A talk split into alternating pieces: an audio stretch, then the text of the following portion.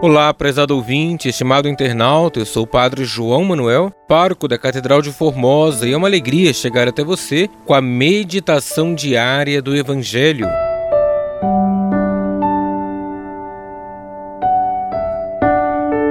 Hoje, domingo, da 28ª semana do tempo comum, iremos meditar o Evangelho de Marcos, capítulo 10, versículos 17 ao 30.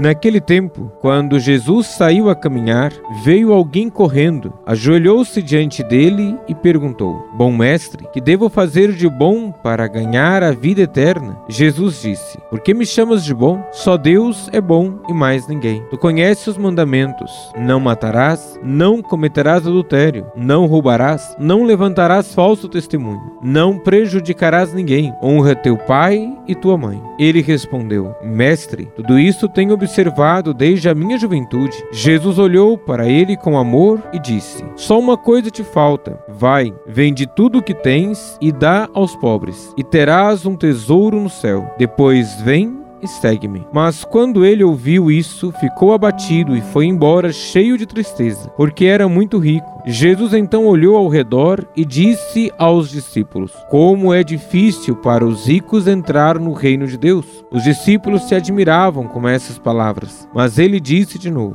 Meus filhos, como é difícil entrar no reino de Deus. É mais fácil um camelo passar pelo buraco de uma agulha do que um rico entrar no reino de Deus. Eles ficaram muito espantados ao ouvirem isso e perguntavam uns aos outros: Então quem pode ser salvo? Jesus olhou para eles e disse: Para os homens isso é impossível, mas não para Deus. Para Deus tudo é possível. Pedro então começou a dizer-lhe: Eis que nós deixamos tudo e te seguimos. Respondeu Jesus: Em verdade vos digo: quem tiver deixado casa, irmãos, irmãs, mãe, pai, filhos, campos, por causa de mim e do Evangelho, receberá cem vezes mais, agora, durante esta vida, casa, irmãos, irmãs, mães, filhos e campos, com perseguições, e no mundo futuro, a vida eterna. Palavra da salvação, glória a vós, Senhor.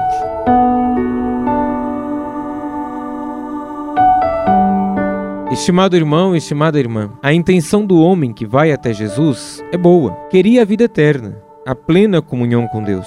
Ele já tinha muitas coisas, mas não era satisfeito com o que possuía. Jesus pede que, primeiro, desapegue de tudo e depois coloque-se em seu segmento como discípulo. Jesus pede que ele coloque o seu tempo, suas habilidades, seus recursos à disposição dos que pouco ou nada possuíam. Significa fazer do dom recebido um dom para o outro, fazer-se pão como Jesus se fez para alimentar a vida do outro. Este é o verdadeiro seguimento de Jesus.